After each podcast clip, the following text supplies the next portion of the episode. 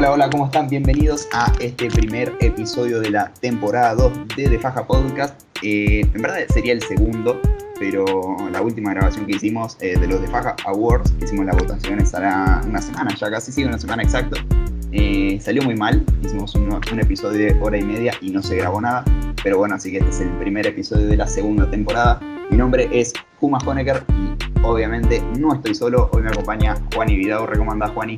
Hola Juma, ¿todo bien? Todo bien acá, por suerte, disfrutando la tarde de viernes. Eh, son las 5 y media de la tarde. Esperamos hoy a la noche juegan los últimos dos partidos del play-in. Eh, y mañana comienzan los playoffs. Eh, Nahue, ¿cómo andás? El otro que me acompaña. AKA Dallas Hola. Hola, hola, ¿cómo andan? ¿Se puede decir eso o lo en la edición? No, no, no, se puede decir, se puede decir, obviamente. Además, estoy compartiendo también desde ahí contenido para, para aprovechar, para buscar interacciones. Sí. Bueno, ya dije que nos situamos temporalmente, hoy es viernes, son las 5.44 exactamente. Eh, y hoy a la noche se juega el play-in, pero obviamente no vamos a hablar del play-in, sino vamos a hablar de los playoffs. Eh, mañana arrancan, tenemos cuatro enfrentamientos, uno de ellos, para ya ir abriendo el juego, es el de Dallas contra Utah. Eh, recordamos que Luka Doncic posiblemente se pierda el primero, no sé si ya está descartado oficialmente, no huevos me podrás confirmar. Pero este, a priori yo creo que va a ser una, para mí, una de las series más interesantes. Obviamente también depende mucho de, de Luka Doncic. Creo que no hay equipo que dependa tanto de un jugador como lo es Dallas. Y, así que dependerá mucho de él esta serie. Pero creo que va a ser una serie entretenida que puede ir para cualquiera de los dos. Pero bueno, ya les abro el juego a ustedes. Eh, sí, hablando un poco, bueno, por empezar de, de la lesión de Luca, eh, para el que no lo sepa, básicamente es una distensión en, la pantorrilla, en el gemelo, exactamente eh, a la altura eh, bien, bien del gemelo, bien arriba, no cerca del Aquiles, lo cual lo hace una lesión un poquito más leve de lo que podría haber sido. Pero obviamente complica, fue en el último partido, por lo que los tiempos no dan y lo más probable es que no juegue mañana, no lo quieren forzar a que, a que después termine teniendo un desgarro más grande y no pueda jugar en todos los playoffs. Eh, mañana parece que está así, está descartado ya. Eh, no lo dijo la franquicia, pero sí lo dijo Woj y algunos otros medios. Eh, nada más resta que, que, lo pongan los Mavericks, que van a esperar, creo yo, hasta el último momento para ver si pueden despistar un poco, pero no va a jugar. Y, y la serie va a estar en esos dos partidos de local que tiene Dallas, probablemente los dos y Luca, por lo menos el primero. Tratar de dividirlos, o sea, ganar por lo menos uno porque si te vas a jugar a Salt Lake 0-2, yo creo que la serie está prácticamente terminada. Sí, yo creo que el primer juego de mañana será clave, ya que si lo ganan, pueden tener, eh, pueden dejar que Luca descanse también el segundo y ya ir a, a Utah por ahí siendo 1-1 con Luca eh, de, inicio. Comparto lo que dijo Juan y me parece que el primero de mañana va a ser clave en eso del regreso de Luca. No creo que deban forzarlo, este, pero, pero bueno, obviamente ayudaría que Dallas se lleve el primero el regreso de Doncic. Eh, bueno, Utah es capaz de los equipos más completos que hay. Este, una de las cosas que me gusta mucho de los Jazz es que no tienen una estrella 100% definida y eso es lo lo hace fuerte, ¿no? quitando la, la ofensiva de Donovan Mitchell o capaz Clarkson saliendo del banco también puede aportarte Conley, también puede incluso aportar Gobert, así que Utah es un equipo muy completo y que obviamente Dallas necesitará de Doncic para ganar la serie. Sí, a Utah yo creo todo el año se le dan siempre muchos palos a Gobert, a mí me parece el jugador más determinante que tienen, más allá de que Donovan Mitchell es obviamente la, la carta ofensiva más importante por lejos, eh, lo que les da Gobert en defensa, o sea, Gobert es el ancla de la defensa de Utah y cuando él no está en cancha se nota mucho cómo, cómo cambia el plan defensivo de ellos. Y, justamente Gobert es uno de los jugadores que más complicó a, a Doncic y que más puede complicar a jugadores del estilo de Branson o de Dinwiddie que atacan mucho en isolation, eh, uno contra uno, yendo a, a, atacar la pintura todo el tiempo y eso es lo que mejor le, le viene a Gobert. Eh, creo que el factor diferencial, como casi siempre le pasa a los Mavericks, van a ser Finney Smith y Bullock, eh, que no van a, a, poder permitirse tener porcentajes bajos porque todos los tiros abiertos que tengan los van a tener que meter. Eh, ¿Se atreven a dar un pronóstico en esta serie en particular, teniendo en cuenta la situación de Doncic y todo eso? Yo no soy muy optimista, eh, porque creo que la lesión lo va a dejar afuera por lo menos dos partidos, eh, quizás tres. Hasta ayer te decía que pasaba Dallas en siete partidos, creo que, que hoy te digo que pasa Utah en seis. Si van a siete con la localía y con Lucas ya recuperado, va a pasar Dallas, pero creo que va a ganar Utah en seis partidos. Comparto un poco tu pronóstico, yo creo que la serie ahora mismo es de Utah, depende mucho de Dallas, eh, de Dallas, de Doncic, que ya lo dijimos un de veces. Pero, pero sí, yo creo que Utah en 6 o en 7 se la puede llevar. Obviamente, nuevamente, depende de Doncic. Todo esto. Sí, yo, yo, yo comparto, pero como dije antes, el partido de mañana va a ser clave. Y si Dallas, Dallas consigue llevarse el partido de mañana, se pueden llevar la serie. Eh, pasamos a la siguiente, para no enredarnos mucho en una serie y que esto no sea eterno. Eh, la, en verdad no es una serie que todavía esté definida, sino que este, quisiera hablar de Phoenix contra cualquiera de los dos equipos que, se enfrenten. Estábamos debatiendo un poco off the record eh, que en el caso de que pasen los Pelicans, capaz la serie está definida, está yo creo que con cualquiera de los dos equipos que vaya a jugar, contra los Clippers o con Pelicans, pero creo que los Pelicans este, estarían mucho más en desventaja que lo que estarían los Clippers. Eh, para mí esta serie es clarísima y Phoenix va a pasar a segunda ronda, pero no sé qué opinan ustedes, creo que opinarán lo mismo.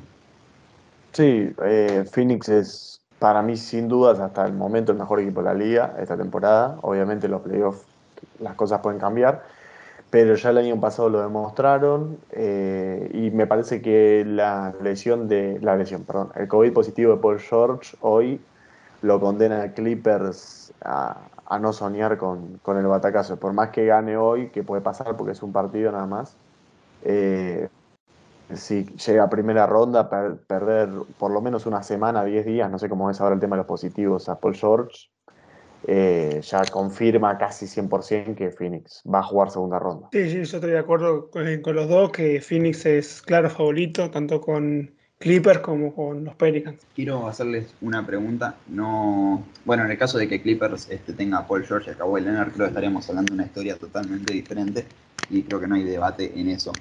Pero en el caso de que a este nuevo equipo de los Pelicans, capaz no quiero que se explayen mucho porque capaz es una pregunta para hablar más adelante, pero este nuevo equipo de los Pelicans con McCollum, con Balanchunas y este Zion. Ingram, bueno, si le sumás a Zion Williamson, eh, ¿cómo verían este, el Phoenix Pelicans? Eh, me refiero cuando digo Zion Williamson, me refiero al de la última temporada que estuvo sano y hizo 27 puntos, 8 rebotes, 5 asistencias, creo que la rompió toda.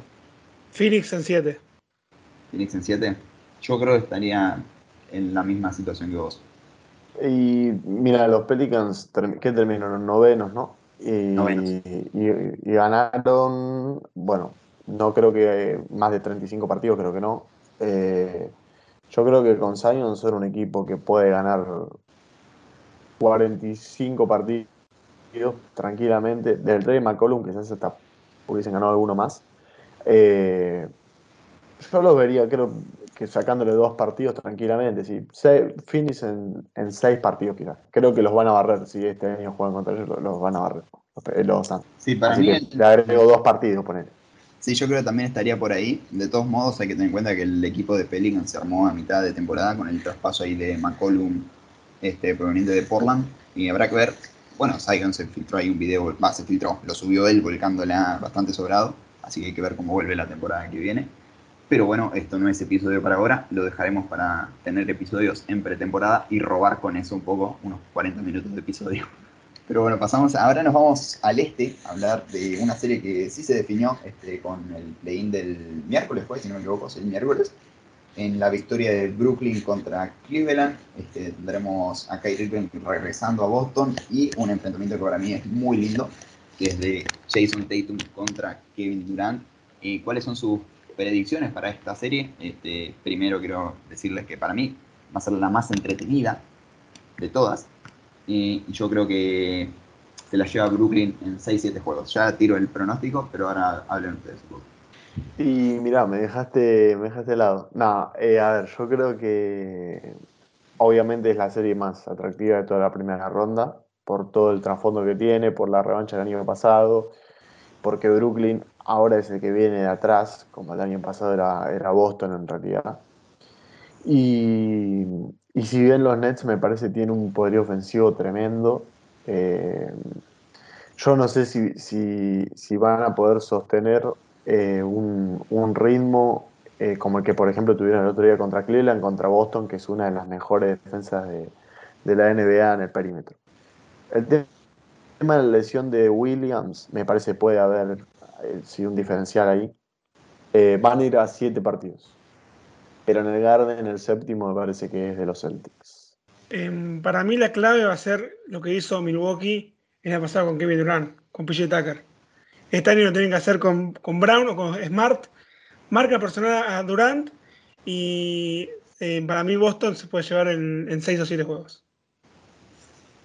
No, para mí va. Para mí hoy por hoy Kevin Durant es el mejor del mundo, ahí palo y palo con Giannis Así que la serie dependerá totalmente de él. Si Kyrie Irving sigue jugando al nivel que está demostrando esta temporada. Y Brooklyn obviamente tiene muchas más chances, pero bueno, es cierto lo que dicen ustedes. Boston es la mejor defensa de la liga con Smart, bueno, con Williams que ahora está lesionado, Tatum también que es un gran defensor, Brown. Eh, así que puede pasar cualquier cosa. De todos modos es la serie más entretenida y espero que esté pareja porque eh, va a ser lindo de ver.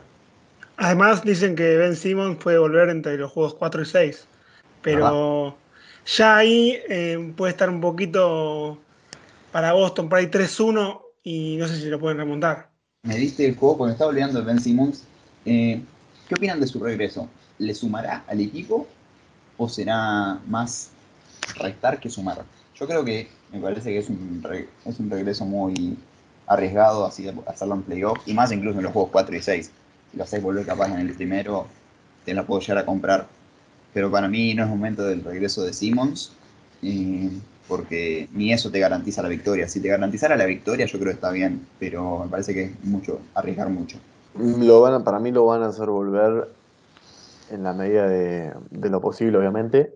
Si lo tienen que arriesgar un poquito, creo que, que lo van a hacer por el simple hecho de que Brooklyn es un equipo armado para el hoy, o sea, no, no para decir, bueno, esperamos otra temporada más, no se sabe qué va a pasar con Irving, con Durán, son jugadores que, en, un, en un momento, de un momento a otro, se, pueden decidir ir al carajo, básicamente. Entonces es muy, muy impredecible lo, lo que va a pasar. Yo creo que, que va a volver Ben Simmons si es que está, si es que está para jugar, pero al final de la serie o recién en segunda ronda. No vería mucha lógica poniéndolo en un sexto partido, por ejemplo, de la nada. Me parece que, si vuelve, si pasa en la primera ronda. Em, para mí va a ser, eh, depende cómo vaya la serie, porque si van perdiendo, por ahí le, a él le juega mucho la presión y eso le juega como le pasó eh, la, temporada pasada con Filadelfia, que jugó mucho la presión y Perdieron. eh, nunca un jugador de mi agrado. Soy muy hater de los jugadores que no tiran y por eso mi conocido hate hacia Jenny Antetokounmpo en este espacio, aunque ahora lo banco un poquito más. Eh, sí, yo creo que si lo hacen volver tiene que ser en la segunda ronda. No tendría ningún sentido meterlo en un juego de eliminación de un momento para el otro, o de eliminación o de pasar de ronda. Eh, pero bueno, yo creo que podría sumarle muchísimo a Brooklyn, más que nada por sus cualidades defensivas. En ataque ya sabemos que no es la gran cosa, aunque te puede sumar 15 puntitos. Pero, pero no, para mí su regreso, por lo menos en la primera ronda, sería innecesario, a menos que lo hagan ahora. Como dije, si vuelven primero o segundo partido, yo creo que estaría mejor a que meterlo en un juego de eliminación. Pero, ah, me estaba perdiendo. Ahora pasamos a otra serie más, este, de las que no se definieron todavía, porque recordamos, hoy a la noche se juega el play que es la serie de Miami versus Cleveland o Atlanta Hawks. para mí, en el caso de que Cleveland pase, va, esta serie para mí también la gana Miami, pero no creo que esté tan definida como la serie de Phoenix contra cualquiera de los otros dos equipos que le toquen enfrentar. bueno, el potencial que se o sea, el récord de los equipos del play en el este fue positivo, fueron equipos que jugaron bien durante todo el año, así que no son malos, como sucede, por ejemplo, en el caso de Pelingas no es malo, pero se nota la diferencia. Así que creo que puede ser una serie medianamente entretenida, aunque Miami es un equipo hecho y derecho que quedó primero del este y va a pasar segurísimo. Sí, a mí me parece que, que Miami es un equipo con muchísima experiencia, mucha profundidad, armado 100% para los playoffs y que tiene, en mi opinión, al mejor entrenador de la liga. Eh, entonces eh, va a ser muy difícil que sea un equipo que, que caiga en una serie así. Eh, quizás el nombre es Atlanta o, Cleveland, tiene jugadores interesantes, peligrosos, pero ganarle siete partidos a un equipo tan profundo y con tanta experiencia, eh, con defensa, es muy difícil. Yo, yo creo que, van a, seguramente van a pasar la, primera ronda, después, bueno, habrá que ver cómo viene el cuadro, pero me parece que van a pasar, no sé si cómodos, pero sin demasiados problemas.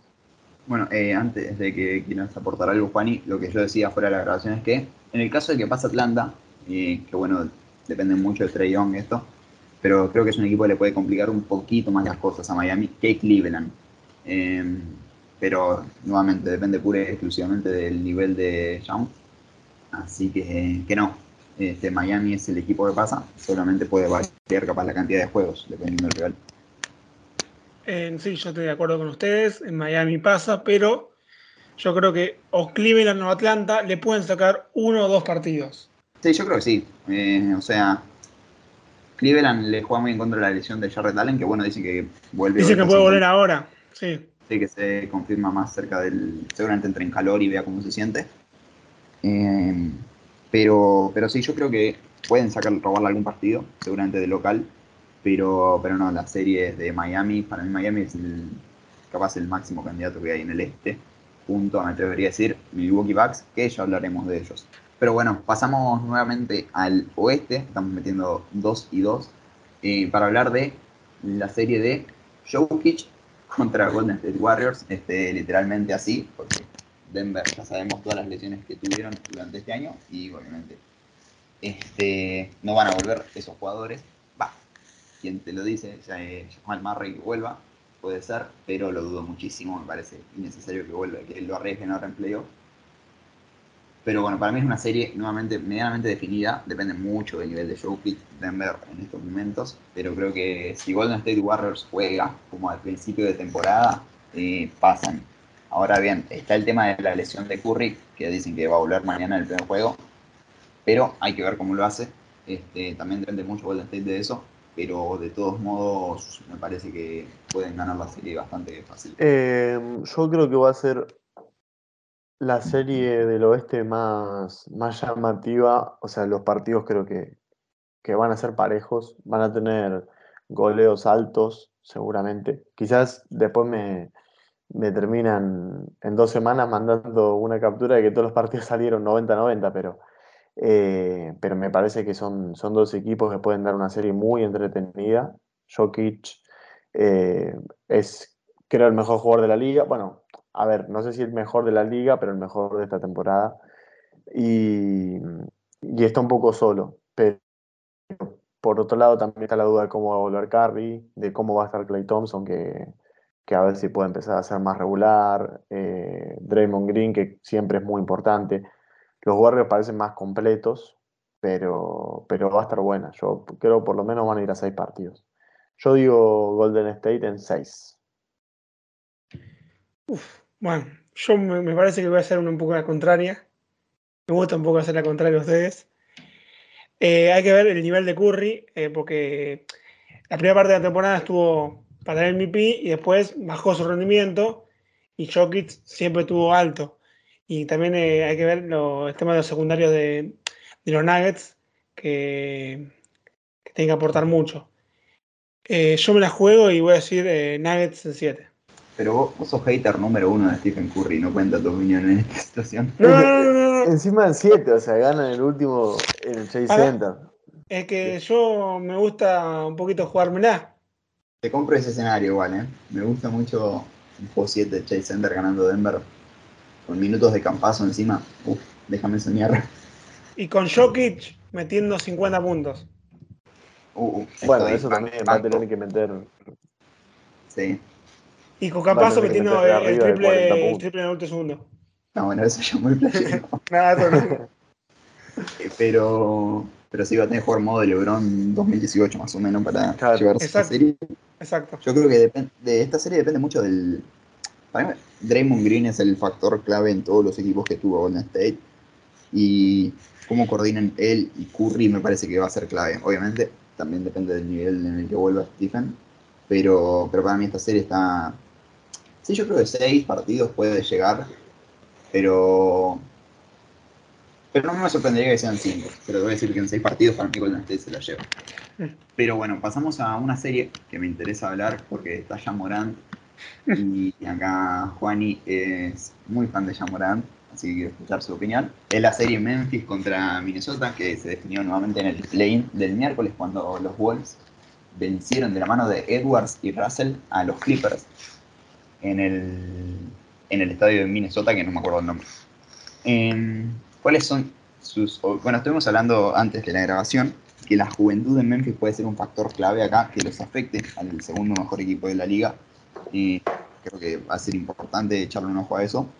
Pero para mí no, para mí es una serie que se la lleva a Memphis en seis partidos, capaz cinco. Para mí la juventud un poco de Minnesota, con Edward, tienen un poco de juventud. Es verdad. O sea, tenés el caso de la juventud también de Minnesota, que yo creo que va a ser, va a ser una serie muy entretenida. Este, Edwards me parece un tipo que está hecho para los playoffs.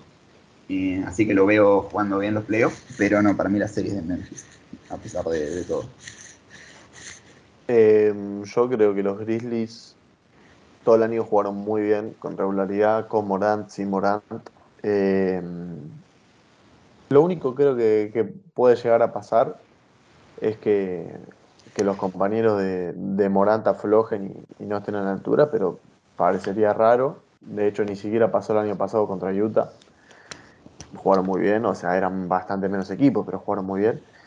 Y sí, yo creo que van a- la primera ronda la van a pasar, pero soy uno de los que no son tan creyentes de los Grizzlies este año. Me parece que les va a pesar un poco la inexperiencia.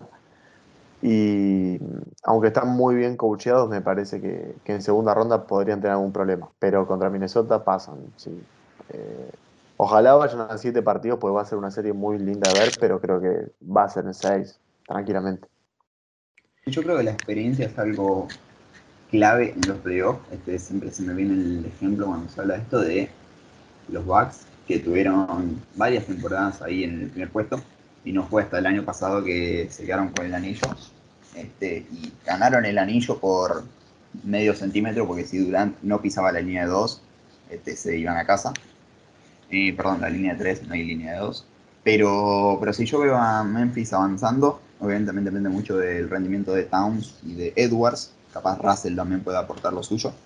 Pero lo veo llegando a segunda y, hasta, y ahí yéndose en la mano de Golden State Warriors. Perdón, Juani, pero no van a pecharla. Sí, yo creo que va a ser una serie eh, en pareja y al mismo tiempo con poca experiencia, porque los dos son muy jóvenes, pero se lo lleva Memphis en 5. Uh, picante. Banco igual. Sí, pero es probable. Es probable, es probable. Este, Los partidos van a ser parejos, pero eh, al final eh, se lo puede llevar Memphis. Pero bueno, de- abandonamos ya el oeste, ya hablamos las cuatro series que eh, nos tocan eh, para pasar a eh, Filadelfia contra Toronto, el cuarto contra el quinto. Me parece que a pesar de ser capaz en cuanto a posición la serie más pareja del, del este, yo creo que si Harden en bid se ponen las filas, pueden ganar esta serie bastante fácil.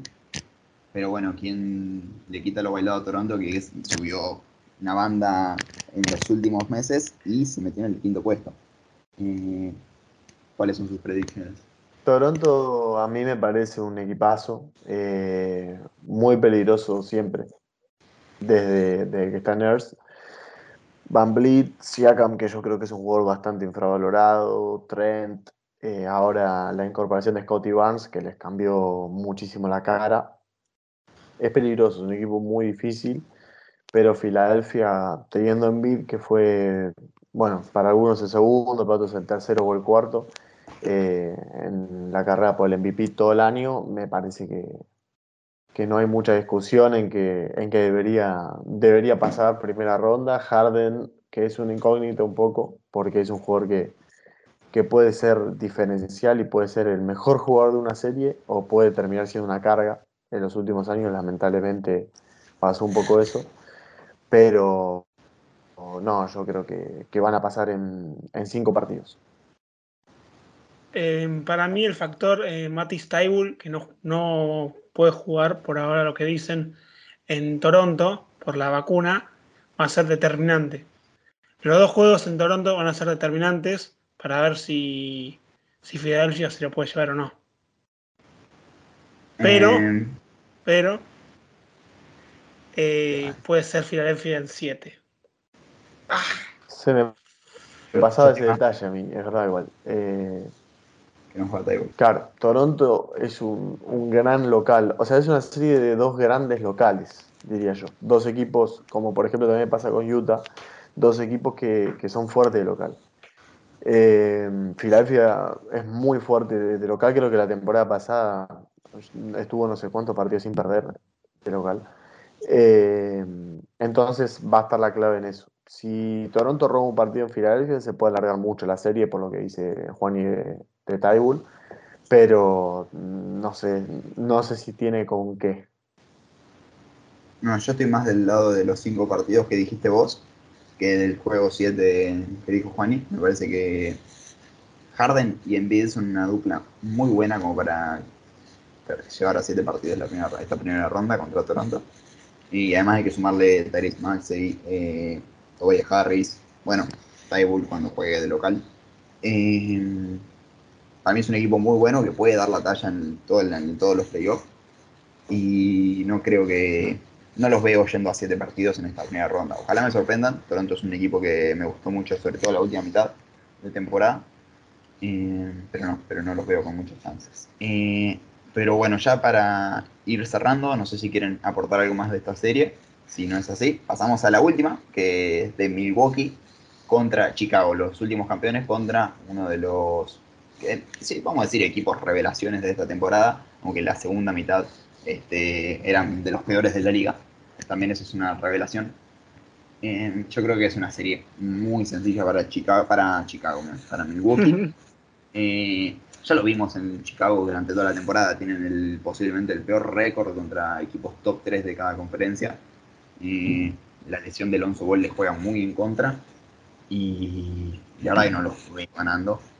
Es más, te diría, no los veo ganando ningún partido en esta serie ante el actual campeón. ¿Arriba? Eh, mm, y puede, ser acá la, primera barrida. ¿eh? es difícil porque Chicago es un buen equipo. A ver, tenés a Lavin, tenés a DeRozan, tenés a Busevich. Pero no dejaron muy buenas sensaciones, así que no me sorprendería una primera barrida. Para mí podría ser la única barrida, este, bueno, junto a la de Phoenix en el oeste. El tema es que también es difícil no imaginar que se le va a complicar mucho a Chicago cuando vos mirás eh, los últimos antecedentes. Y si no me equivoco, son más de 15, creo que 16 o 17 partidos el que hace que Chicago no le gana a Milwaukee, pero ni una vez. Lleva ganándole Milwaukee 16, creo, eh, o 17 partidos al hilo en las últimas temporadas regulares. Eh, obviamente eran otros Bulls en los últimos años, que no son los de este año, pero este año igualmente fue un 4-0.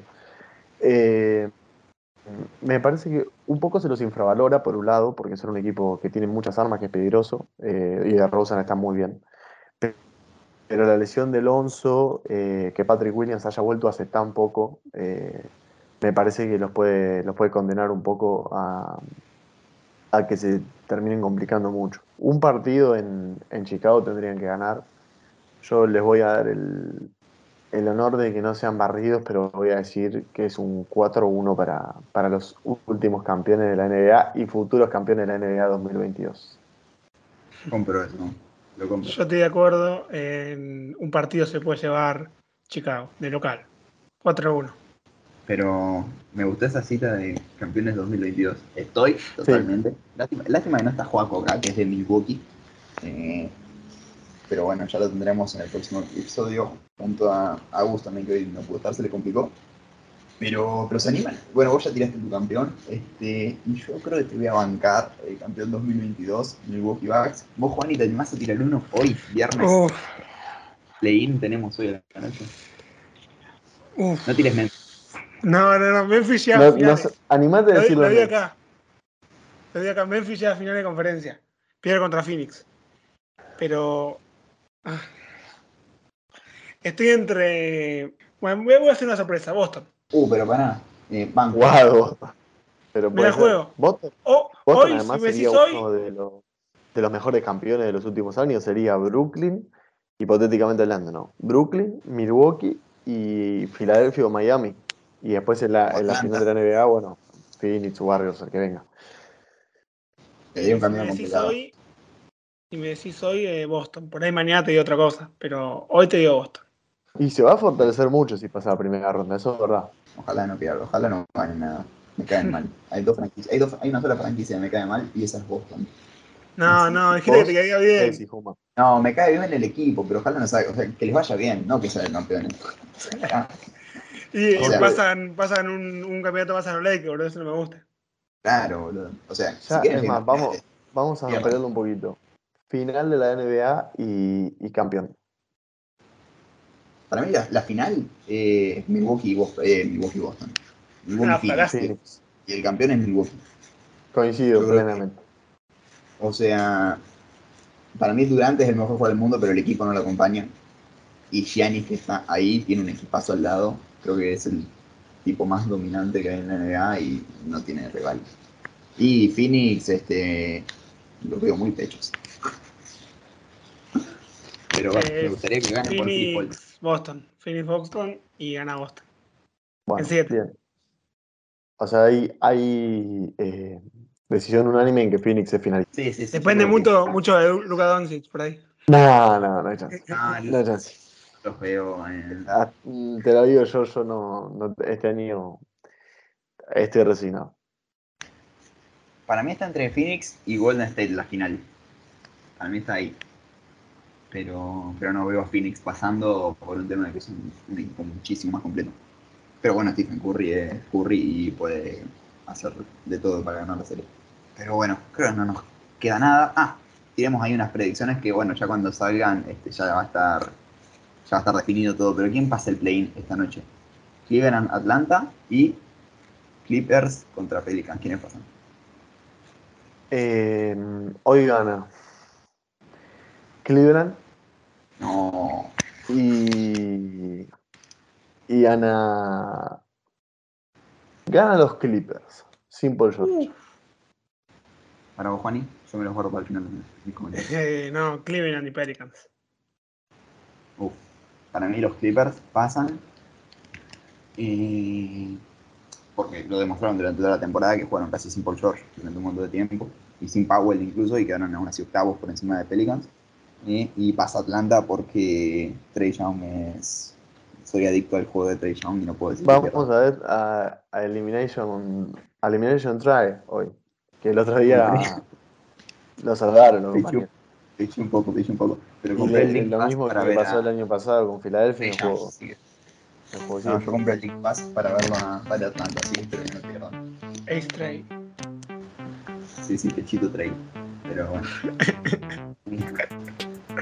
Sin más vueltas, este, no se nos escapó ninguna serie, hablamos de las 8 y creo que fue un episodio no tan largo, me gusta que no tan largo, yo creo que si éramos 5, nos íbamos a la hora y media, capaz, porque a Juaco le gusta hablar y Agustín también demostró el otro día en, la- en el episodio fallido que nos salió, también habló bastante y fuimos a una hora y, una hora y media hablando de los premios, una guasada, gracias a Dios no tuve que editar eso porque no había audio.